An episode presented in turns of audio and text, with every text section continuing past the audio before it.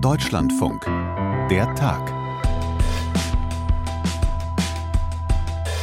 Bei den Waffenlieferungen für die Ukraine läuft es eher mittelmäßig. Eine Million Artilleriegeschosse wollte die EU liefern bis März. Es wird nur rund die Hälfte. Aber immerhin bei den Finanzhilfen kann man in Brüssel vorerst einen Haken machen. Das 50 Milliarden Euro Paket ist abgesegnet, weil Viktor Orban seine Blockade aufgegeben hat. Überraschend schnell. Warum es so kam, klären wir gleich. Und es wird wieder gestreikt. Warten wir kurz, ich habe den Überblick verloren. Ärzte waren gestern. Lokführer verhandeln gerade. ÖPNV, nee, die haben für morgen angekündigt. Heute waren es, Moment, die Flughäfen, beziehungsweise die Beschäftigten an den Sicherheitskontrollen. Irgendwer streikt gefühlt gerade immer. Woran liegt das? Und wird das zum Dauerzustand? Auch das klären wir gleich in der Tag im Deutschlandfunk an diesem Donnerstag, den 1. Februar 2024. Ich bin Philipp May. Hi. I can't understand, I can't accept the very strange and very egoistic game of uh, Viktor Orban. Das war der polnische Ministerpräsident Donald Tusk am Morgen in Brüssel. Ich kann dieses sehr egoistische Spiel von Viktor Orban nicht verstehen und nicht akzeptieren, sagt er da. Gemeint ist natürlich die Blockade des 50 Milliarden Euro Hilfspakets für die Ukraine und eigentlich hatte man sich darauf eingestellt. Mit Mann meine ich mich. Das könnte ein sehr langes Spiel von Ungarns Ministerpräsident werden, an dessen Ende wieder einige schmerzhafte Zugeständnisse aus Sicht der anderen EU-Regierungschefs an Orban stehen. Doch es kam ganz anders. Noch am Vormittag meldete EU-Ratspräsident Charles Michel via Twitter bzw. X, We have a deal. Alle 27 Staaten haben sich auf das Hilfspaket verständigt. Ja, und deswegen ist Klaus Remme in Brüssel jetzt in der Leitung. Hallo Klaus. Philipp, grüß dich. Das war also jetzt zumindest für uns in Köln schon überraschend, dass es so schnell ging. Haben schon überlegt, sollen wir überhaupt heute im Podcast uns über Brüssel bzw. über den EU-Gipfel unterhalten oder sollen wir bis morgen warten? Und jetzt ging es eben doch ganz schnell. War es für euch in Brüssel auch überraschend? Ja, ich hätte auch dagegen gewettet, dass es schnell geht. Es war klar, dass alles möglich war, sozusagen. Es ist immer so, dass in dem Moment, wenn sagen wir mal, die Vorbereiter, die im Vorfeld solcher Gipfel diese Dinge planen und am liebsten natürlich das meiste schon festzurren würden, bevor die Chefs im Raum sind.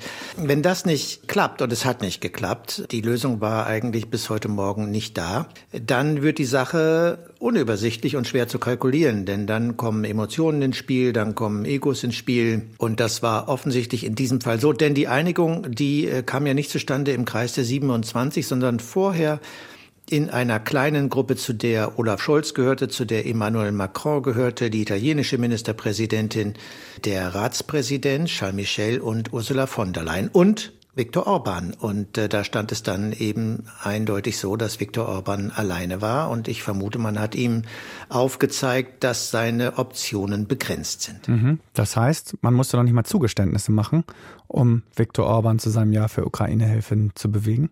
Ja, so sieht es im Moment aus. Also wenn wir das vielleicht mal kurz als Klammer ziehen, zusammen mit dem Dezembergipfel. Denn äh, dieser Gipfel hier, es war ein Sondergipfel, ein eintägiger, der kam ja eigentlich nur zustande, weil Orban sich im Dezember quergestellt hatte. Da hat es eine Einigung gegeben äh, in Bezug auf Beitrittsverhandlungen mit der Ukraine. Hat er zugestimmt. Das war die berühmte Kaffeepause, du erinnerst dich. Ja, ja. Viktor Orban ist aus dem Raum gegangen. Aber die zweite Entscheidung, die blieb eben offen. Und da ging es um 50 Milliarden für die Ukraine für die nächsten vier Jahre. Das konnte nicht lange warten. Das musste schnell über die Bühne gehen, auf die ein oder auf die andere Weise. Und als heute Morgen die Staats- und Regierungschefs hier in Brüssel ankamen, äh, da war klar, alle waren im Prinzip sauer auf äh, Orban, weil sie sich hier wieder nach Brüssel begeben mussten, keine wirklich veränderte äh, Ausgangslage vorfanden und gleichzeitig waren alle entschlossen, es noch einmal zu versuchen, einen Konsens mit 27 Staaten zu erzielen. Okay, aber dass alle sauer auf Viktor Orban sind, das ist für Viktor Orban ja wahrscheinlich kein äh, Kriterium. Der sagt nicht, oha, alle sind sauer auf mich, dann stimme ich lieber zu. Oder ja, ganz, ganz so ja. einfach, ganz so einfach ist es nicht, denn ja. er braucht doch in der Regel wenigstens einen Verbündeten. Okay. Und da konnte er sich in den letzten Jahren eigentlich immer sicher sein, dass das Polen sein würde. Und Polen war es auch oft genug. Also wann immer man Druck ausüben wollte, gemeinsam gegen Orban, äh, war da Warschau und Warschau hat gesagt, nein, Augenblick, da machen wir nicht mit, hier diesen Partner in die Ecke zu stellen. Wir teilen viele der Bedenken, die Viktor Orban formuliert. Das hat sich natürlich nach dem Wahlsieg von Donald Tusk ganz grundsätzlich geändert. Und deswegen gab es heute sozusagen vor der Einigung eine doppelte Stimmungslage. Zum einen fanden eben, wie ich sagte, vor Beginn der Beratungen Gespräche statt äh, mit Orban und einigen Staats- und Regierungschefs. Auf der anderen Seite ist ein Regierungschef, eine Regierungschefin nach dem anderen eingetrudelt. Hier hat sich vor die Kameras und Mikrofone gestellt und es wurde deutlich, äh, dass das hier eine andere Ausgangslage ist als bei den Gipfeln zuvor. Ich will nur mal kurz einspielen Kaja Kallas und, und den finnischen Regierungschef Orpo. Victor definitely wants to be the center of attention every time we are here, but it shouldn't be like this. No one can blackmail blackmail 26 EU countries. Our values are not on sale. Also er will immer im Mittelpunkt stehen, sagte Kaya Kallas. Das sollte eigentlich nicht so sein. Und Orpo sagte, da lassen sich doch 26 EU-Staaten nicht von einem erpressen. Das kann nicht sein. Unsere Werte stehen hier nicht zum Verkauf an. Und als Donald Tusk kam, da hm spürten alle, der äh, wollte den Akzent setzen, die Dinge, die haben sich geändert. This uh, position of Viktor Orban, this is a threat for our security and this is why we have to think about all possible measures and consequences in the future, but maybe not today. Philipp, also da ging es nicht mehr nur darum, auf Orban zu schimpfen, weil er ein gewiefter Taktiker ist oder möglicherweise Dinge erpresst und die Milliarde hier und die Milliarde da rausholt, sondern da ging es plötzlich beim Polen um etwas ganz Grundsätzliches. Der Viktor Orban und seine Position als ein Sicherheitsrisiko für die gesamte EU bezeichnete und deshalb hielt Tusk alle Konsequenzen für den Fall, dass Orban stur bleiben würde, für möglich. Mhm. Also das, wenn du so willst, ist jetzt eine erste praktische Folge des Regierungswechsels in Polen, weil es einfach jetzt diese gemeinsame Front gibt, tatsächlich, die es vorher nicht gab. Kann man so weit gehen? Ja, das sehe ich so. Wenn er auf alle möglichen Konsequenzen zielt, dann äh, fällt darunter hm. auch das sogenannte Artikel 7 Verfahren, Stimmentzug. Das ist die schärfste Sanktion, die innerhalb der EU-Staaten ergriffen werden kann, nicht möglich, ohne dass es eine klare Front gibt, aller 26 gegen den Staat, den man sanktionieren will. Und diese Front, die ist zumindest politisch nicht völlig undenkbar geworden, auch wenn viele sagen, dieses Instrument, das behalten wir uns für noch schlimmere Zustände vor. Und ich glaube, alle sind heute froh und erleichtert, dass es anders gekommen ist. Orban äh, die Zeichen der Zeit erkannt hat, nachgegeben hat. Denn ja, er hat wenig bekommen dafür. Gesichtswahrung Vereinbarung kann man das nicht nennen. Er hat im Prinzip zugestimmt und er hat auch keinen Hebel, dass er ein Beschluss, der vier Jahre gelten soll, hier noch im Nachhinein, vielleicht nächstes, vielleicht übernächstes Jahr noch einmal wieder Zweifel zu sehen. Es wird zwar Debatten geben über die Ukraine-Hilfe. Es ist auch möglich, nach zwei Jahren eine Überprüfung anzustrengen. Aber, und da hat man die Dinge ein bisschen umgedreht, da ist Viktor Orban nicht in der Lage, ein Veto einzulegen gegen weitere Zahlungen, sondern andersherum. Es müssen alle alle EU-Staaten der Meinung sein, ui, an diesem Beschluss vom 1. Februar 2024, da müssen wir was ändern. Und erst wenn das alle sagen, Philipp, das ist so gut wie ja, ausgeschlossen. Dann wäre es noch möglich, die Zahlungen äh, zu verändern, zu reduzieren, aufzuheben. Das ist interessant. Heute Morgen bei uns in der Frühsendung hatten wir ja noch Manfred Weber, den EVP-Fraktionschef, im Interview. Auch er fordert eine härtere Gangart oder hat natürlich eine härtere Gangart gegenüber Orban gefordert und da eben auch den Artikel 7 ins Spiel gebracht, eben also diesen Stimmenentzug am Ende im Maximalfall. Ist das jetzt tatsächlich der Modus operandi, den man mit Orban gefunden hat durch die veränderten Machtverhältnisse? Man kann einfach immer mit diesem Knüppel wedeln ohne dass man ihn auspackt.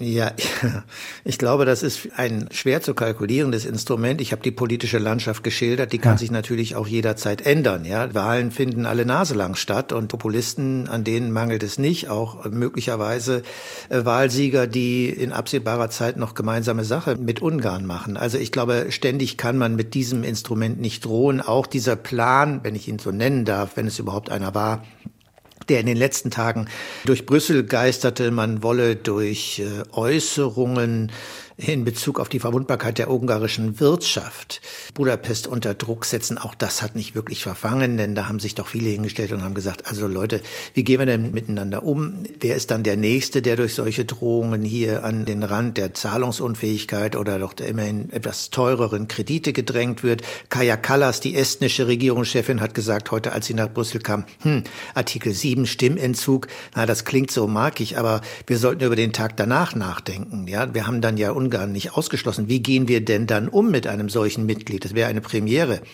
in der Geschichte der Europäischen Union. Und all das, glaube ich, äh, muss noch einmal sehr sorgfältig durchdacht werden, ganz abgesehen davon, dass das Verfahren sehr langwierig ist und äh, gute Belege erfordert. Jetzt haben ja mit dem Regierungswechsel in der Slowakei einige gedacht, Robert Fico, Linkspopulist, wäre möglicherweise ein neuer Verbündeter äh, von Orban. Auch sehr kritisch gegenüber der Ukraine. Warum ist der in der Phalanx der 26 EU-Staaten so relativ felsenfest, so wie es zumindest für den Moment scheint. Ja, genau, für den Moment, wie du sagst. Fico ist, glaube ich, schwer zu kalkulieren, aber er hat seine Gespräche auch mit den Staats- und Regierungschefs der, der großen und wichtigen EU-Staaten hinter sich. Er war in Berlin, er war bei Olaf Scholz, er war in der Ukraine. Er kalkuliert, glaube ich, nicht auf Jahre hinaus, sondern von Fall zu Fall. Und in diesem Fall schien es ihm hier geboten, nicht an die Seite Orbans zu rücken. Deswegen sage ich, also man kann sich darauf nicht dauerhaft verlassen, aber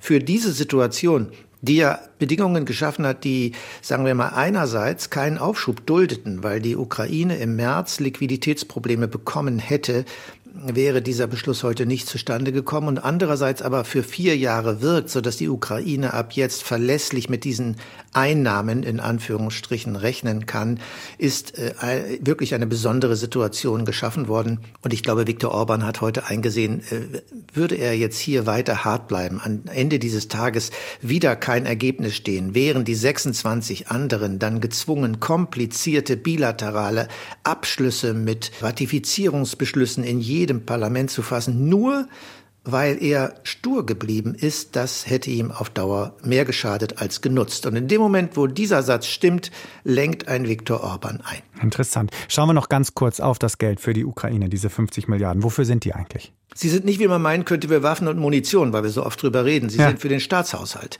Die Ukrainer geben einen enormen Anteil, die Hälfte ihres Staatshaushaltes, äh, wenn man das so sagen will, Staatshaushalt inklusive der, der Gelder, die aus dem Westen kommen oder aus den internationalen äh, Partnerquellen für die Verteidigung aus. Und das, was übrig bleibt, muss irgendwo herkommen. Und das muss aus der EU kommen. In diesem Falle, wir wissen um die Schwierigkeiten in Washington. Auch das ein interessanter Aspekt dieses Beschlusses. Wirkt der möglicherweise so, dass er in den USA noch einmal eine Dynamik auslöst, um zu sagen, hier Leute, die Europäer haben Farbe bekannt, auf die kann man sich verlassen. Jetzt äh, sollten wir auch springen? Fragezeichen, völlig ungelöst.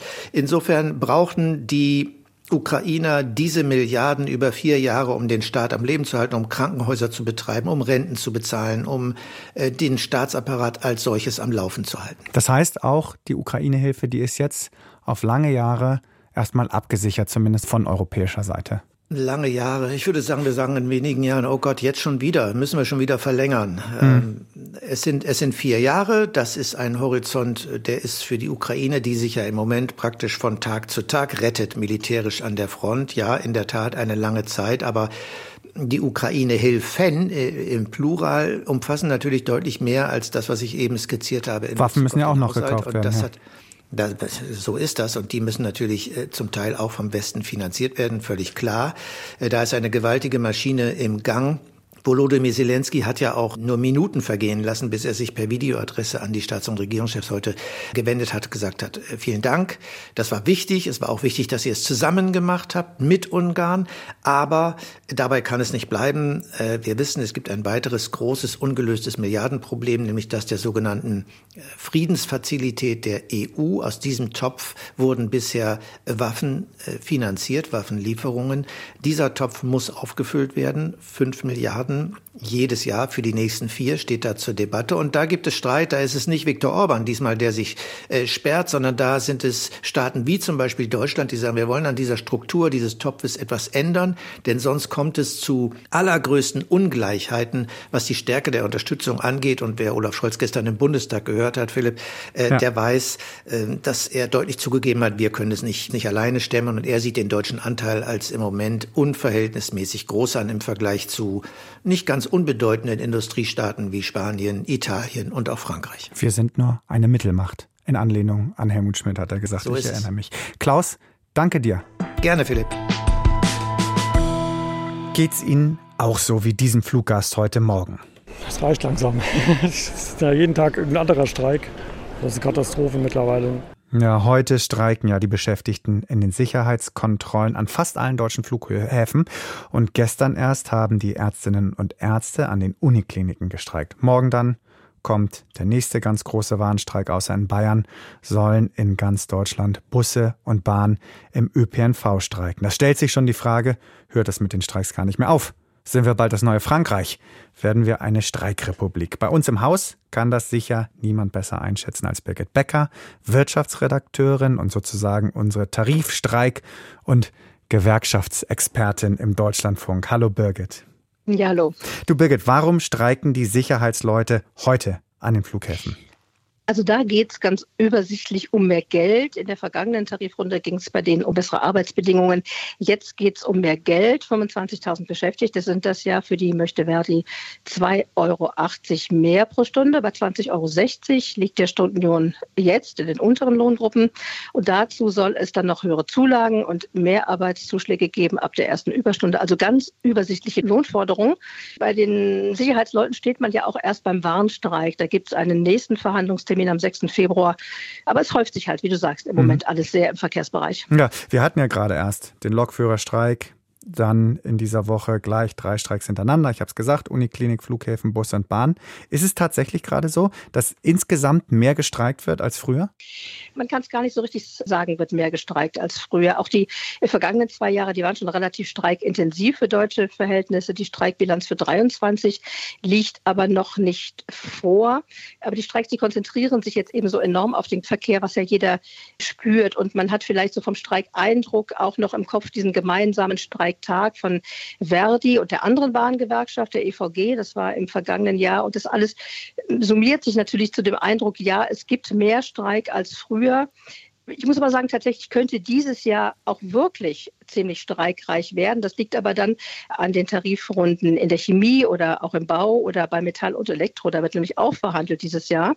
Und das wird absehbar kontrovers. Aber das werden dann eben Streiks sein, die man längst nicht so sehr spüren wird wie die jetzigen. Also, weil Verkehr bzw. Kita, öffentlicher Dienst, das merken wir halt. Im Gegensatz dazu, wenn eben die Fließbänder stillstehen in irgendeiner Fabrik. Ja, oder äh, es gibt auch Streiks, die gibt es schon ganz lange, die aber völlig oder fast völlig unbemerkt sind. Es gibt im Einzelhandel einen Arbeitskonflikt, der läuft schon seit sage und schreibe neun Monaten, auch mit Warnstreiks, auch mit Arbeitsniederlegungen. Diesen Arbeitskampfkonflikt nimmt aber kaum einer zur Kenntnis, der zur Enttäuschung der Beschäftigten im Einzelhandel, die ja wirklich nicht zu den Spitzenverdienern gehören und äh, ganz gerne hätten, dass ihre Warnstreiks, ihre Arbeitsniederlegungen so ein bisschen erfolgreicher wären. Aber da ist es eben so, das merkt man nicht oder das merkt man kaum, genauso wie man auch überhaupt nicht merkt, was ganz hinter den Kulissen einfach still und heimlich oder still und ruhig weiter verhandelt wird. Nur all das merkt man eben nicht. Man merkt die Arbeitskämpfe, wo es wirklich wehtut, wo, mhm. man's, wo man wirklich in seinem mhm. Alltag betroffen ist.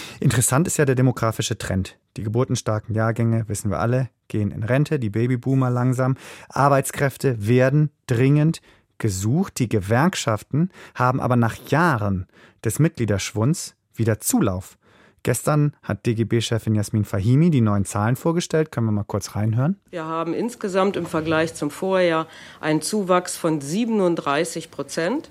Unsere Mitgliedsgewerkschaften konnten damit 437.000 Menschen davon überzeugen, mit uns einfach für mehr drin zu sorgen. Mehr Lohn, mehr Freizeit, mehr Sicherheit. Also Fachkräftemangel auf der einen Seite und dann eben Gewerkschaften auf der anderen Seite, die sich wieder stärker organisieren. Kann man sagen, die Machtverhältnisse, die ändern sich gerade?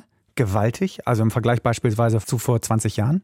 Also ich denke schon, dass die Kräfteverhältnisse sich verbessert haben zugunsten der Gewerkschaften, aber längst nicht umgedreht. Also verbessert haben, weil Gewerkschaften zunehmend anfangen können, aus einer Position der Stärke heraus zu argumentieren. Also du sagst, dass Arbeitskräfte werden ein knapperes, ein begehrteres Gut und das stärkt natürlich theoretisch die Arbeitnehmerseite. Zugleich stehen aber, das wissen wir alle, die zentralen Industriebranchen erstmal vor erheblichen Problemen. Da gibt es die Energie Kostenprobleme in der chemischen Industrie, da gibt es die enorme Transformationsaufgabe in der Autoindustrie und da müssen die Gewerkschaften erstmal darum kämpfen, dass sie in diesen Prozessen überhaupt einen Platz finden, dass sie die überhaupt begleiten dürfen. Und das sind ja auch alles Prozesse, in denen wieder Arbeitsplätze auf dem Spiel stehen. Und dann haben die Gewerkschaften es noch längst nicht raus, ihren Platz zu finden in der digitalen Wirtschaft. Und dann haben sie weiter enorme Probleme, dass ihre Tarifverträge immer weniger angewendet werden, dass die Tarifbindung sinkt. Also so ganz paradiesische Zustände sehe ich da noch längst nicht. Aber zumindest ähm, sind die Gewerkschaften nicht mehr die sterbenden Saurier, als die sie vor wenigen Jahren noch angesehen wurden. Wie ist denn die Lohnsituation in Deutschland? Kann man sagen, die Löhne sind im Vergleich auch möglicherweise zu niedrig? Also es gibt groß angelegte Untersuchungen, die sehen das ja in Deutschland als zentrales Problem, dass die Löhne seit langem zu niedrig sind. Die sehen darin die Ursache für unser Problem mit der mangelnden Binnenkonjunktur. Wenn ich dieses große Bild aber jetzt gar nicht aufziehe, dann ist es auf jeden Fall so, dass es in den vergangenen zwei Jahren zu Reallohnverlusten kam. Also den Gewerkschaften ist es nicht gelungen, den Kaufkraftverlust durch die Inflation auszugleichen. Und das ist jetzt auch ein Prinzip in den Tarifrunden dieses Jahres, das versucht, versucht werden soll, zumindest die Reallohnverluste, die es gab in den vergangenen zwei Jahren und die tariflich noch nicht aufgefangen werden konnten, dass man versucht, die ansatzweise auszugleichen. Also der Druck ist dementsprechend hoch jetzt auch bei den Gewerkschaften und unter den Arbeitgebern. Arbeitnehmern, dass eben jetzt tatsächlich was passiert auf der Lohnseite. Ich muss mal auf Klaus Weselski zu sprechen kommen, den Chef der Lokführergesellschaft GDL, der bekannt ist für seine markigen Sprüche. Und da hat mir der Redakteur dieser Sendung, Rainer Brandes, einen schönen O-Ton von ihm rausgesucht, von einer Kundgebung, wo er den GDL-Streik unter anderem so begründet. Ich sage an der Stelle, wir müssen uns nicht schämen. Weder euer Vorsitzender schämt sich, noch ein einziges GDL-Mitglied hat sich hier zu schämen. Wir treten an gegen Unrecht. Und gegen Unrecht, meine lieben Kolleginnen und Kollegen, sollte jeder ehrliche Mensch antreten. Tja, das wäre auch verwunderlich, wenn sich Klaus Weselski schämen würde. Aber er sagt Unrecht. Steht es wirklich so schlimm um die Bezahlung und die Arbeitsbedingungen in Deutschland, dass man da von Unrecht sprechen kann? Nee, ich glaube sicher nicht. Also Unrecht im juristischen Sinne, dass also Dinge passieren, die nicht rechtskonform sind, das ist in Deutschland sicher nicht der Fall. Und wenn wir auf die Arbeitsbedingungen äh, und den allgemeinen Wohlstand gucken, dann denke ich, ist es immer noch so, dass man in den meisten Ländern auf der Erde sich nur wünschen kann, Zustände wie hierzulande zu haben. Wir haben natürlich eine enorme Lücke zwischen Arm und Reich und das meint ja meistens Einkommensarmut und Vermögensreichtum. Ja, und wenn Klaus Wieselski jetzt von Unrecht spricht, dann meint er womöglich Ungerechtigkeit oder Unangemessenheit. Und da hat er natürlich bei der Bahn und bei solchen Aufregerthemen wie den Boni ja auch immer Ansatzpunkte. Aber äh, rein was das Vokabular angeht, dieses moralisch aufgeladene, ihr müsst euch nicht schämen oder Unrecht, das ist natürlich so ein bisschen Wieselski-Sprech, der ja auch ein bisschen immer aus der Vorwärtsverteidigung heraus argumentiert, dass es ja nun mal zweifellos so ist, dass er mit einer relativ kleinen Zahl an Mitgliedern enorm viel Macht in der Hand hat, das Leben von vielen Menschen enorm beeinträchtigen kann. Er hat das Recht dazu, er hat das Streikrecht, seine Anliegen, die er hat, sind legitim, aber es stellt sich natürlich immer wieder die Frage nach der Angemessenheit. Und ich glaube, aus dieser Situation heraus und auch aus der DNA der Lokführergewerkschaft als kleine Gewerkschaft, die ja nur wirklich ganz spezielle hm. Berufsinteressen vertreten sind, da kommt es halt zu so markigen Worten und äh, die Persönlichkeit von Klaus Wieselski wird da auch eine Rolle spielen. Ja, Birgit, wo du es gerade ansprichst, die Angemessenheit. Man hat ja eben bei Wieselski, bei der GDL immer das Gefühl, da geht es nicht nur um einen Tarifkonflikt, sondern da geht es eben auch um einen Konkurrenzkampf zwischen zwei Gewerkschaften im Bahnkonzern, der kleinen GDL mit der großen EVG, wer die meisten Mitglieder dazu gewinnt. Ist das alles noch verhältnismäßig? Ich habe jetzt gelesen, vier Streiks, aber erst zwei Verhandlungsrunden. Ja, ich denke, es ist auch die, tatsächlich die offene Flanke so ein bisschen äh, bei der Betrachtung der Verhältnismäßigkeit. Oder lassen wir gar nicht den Begriff der Verhältnismäßigkeit nehmen, denn das der Arbeitskampf, dass, der, dass die Streiks der GDL verhältnismäßig sind, das ließe sich ja arbeitsgerichtlich prüfen. Und bislang sind Arbeitsgerichte immer zum Ergebnis gekommen, wenn sie denn gefragt wurden, ja, das ist alles noch im Rahmen der Verhältnismäßigkeit. Äh, Streiks dürfen und sollen mh, durchaus wehtun. Die Frage der Angemessenheit, das ist ja keine so ganz juristische, das ist ja mehr eine des Gefühls. Und bei dieser Konkurrenz dieser zwei Gewerkschaften, die es im Bahnkonzern gibt, da ist es natürlich so, dass die nicht direkt Gegenstand der Tarifverhandlungen sind, aber das ist einfach eine Situation, eine strukturelle Situation, die das Tarifgeschäft in und mit der Bahn nicht einfacher macht. Und deshalb fordern ja einige Politikerinnen und Politiker, das Streikrecht einzuschränken, zumindest eben dort, wo es die öffentliche Daseinsvorsorge betrifft. Wäre ja bei der Bahn zweifelsohne der Fall. Zum Beispiel Gitta Konnemann, CDU-Politikerin von der Mittelstandsunion, die hat während des GDL-Streiks im Deutschlandfunk das hier gefordert. Wir brauchen in Deutschland ein gesetzliches Arbeitskampfrecht, wie es übrigens viele andere europäische Länder auch haben. Eine solche Regel wäre, dass in dieser kritischen Infrastruktur vor einem Streik ein Schlichtungsverfahren abgeschlossen werden hm. muss. Dass zum Beispiel ein Streikvorlauf auch sichergestellt sein muss, dass es einen Notdienst gibt. Das war also Greta Konnemann von der CDU. Hat sie recht? Hat sie einen Punkt? Brauchen wir das?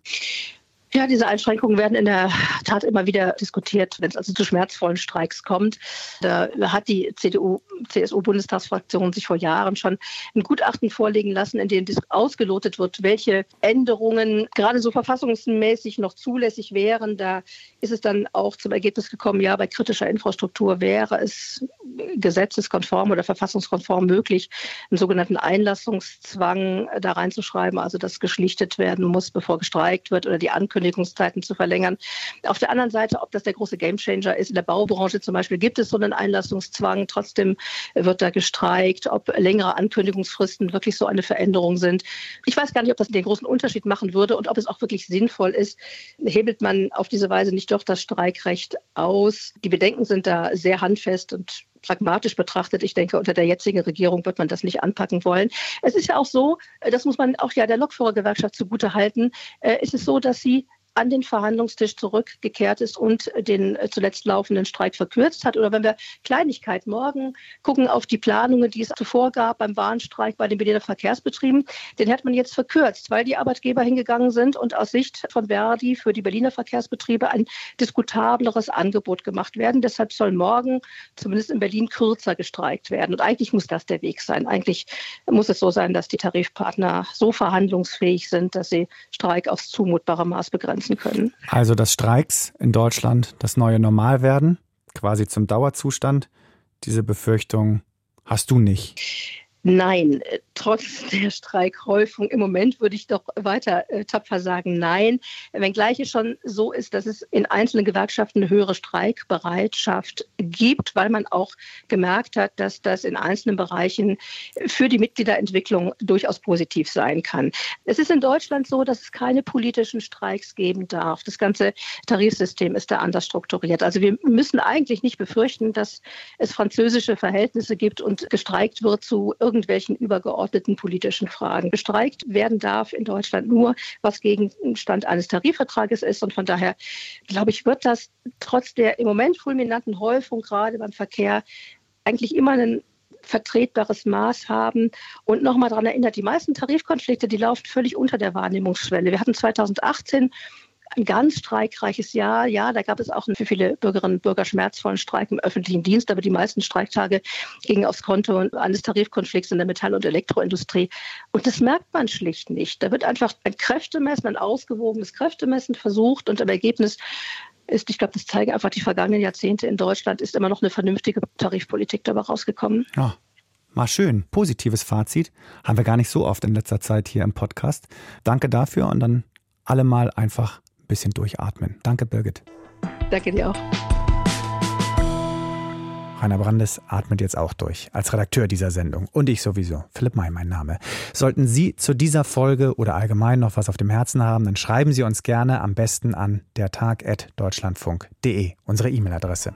Danke fürs Zuhören und bis bald. Tschüss.